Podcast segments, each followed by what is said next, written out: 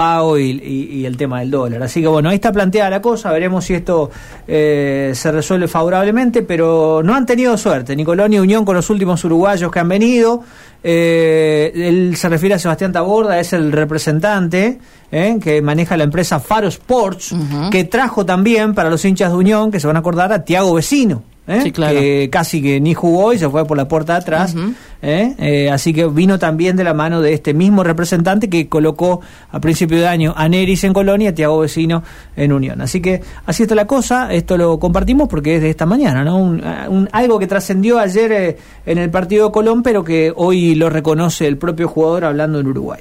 Gracias, Johnny. Volvemos al contacto con Mauro en exteriores. Te escuchamos, Mauro.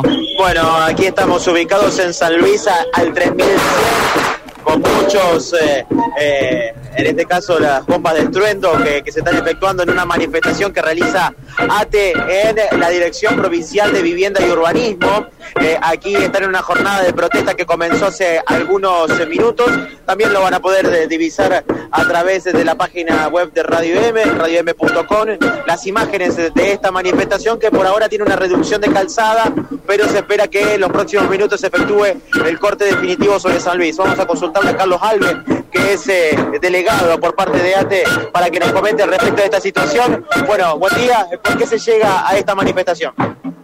Porque estamos exigiendo que tengamos tratamiento del suplemento técnico específico que sea extendido a los compañeros del área de la Dirección de Vivienda, que son básicamente los profesionales que cumplen funciones de, de controles técnicos en todo lo que tiene que ver con la vivienda que hace la provincia y eso no, ha, no hemos tenido respuesta aún dentro del ámbito de la paritaria. ¿Esto ya viene con un eh, inconveniente de hace mucho tiempo? Es un reclamo de larga data, es un reclamo de larga data.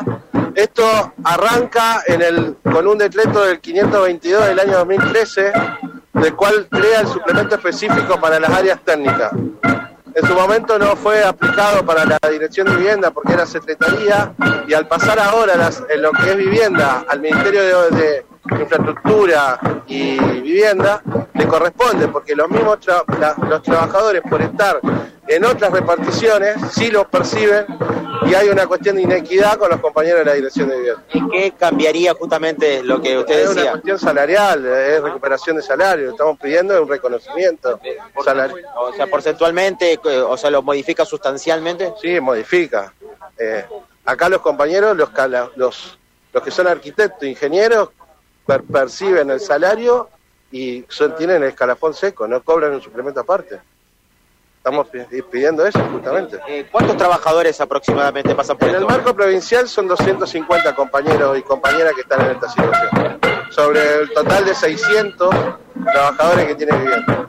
Carlos, bueno, ante este conflicto sin solución, ¿cuáles son las medidas más allá de esta protesta? Nosotros tenemos la convocatoria de la paritaria central, queremos que el tema sea atendido en la paritaria central y de acuerdo a lo que nos digan nuestros compañeros paritarios, eh, vamos a hacer un plenario delegado y ahí evaluaremos qué, qué medida seguir o cómo seguimos. Muchas gracias, muy amable. ¿eh? Dale, gracias compañero. Bueno, hasta allí lo teníamos a Carlos Alves, delegado por parte de los trabajadores en la Dirección Provincial de Vivienda y Urbanismo. Están en estado de asamblea y es por eso que están realizando esta manifestación con reducción de calzada por el momento aquí en San Luis al 3100. Bien, Mauro, muchas gracias. ¿eh? Bueno.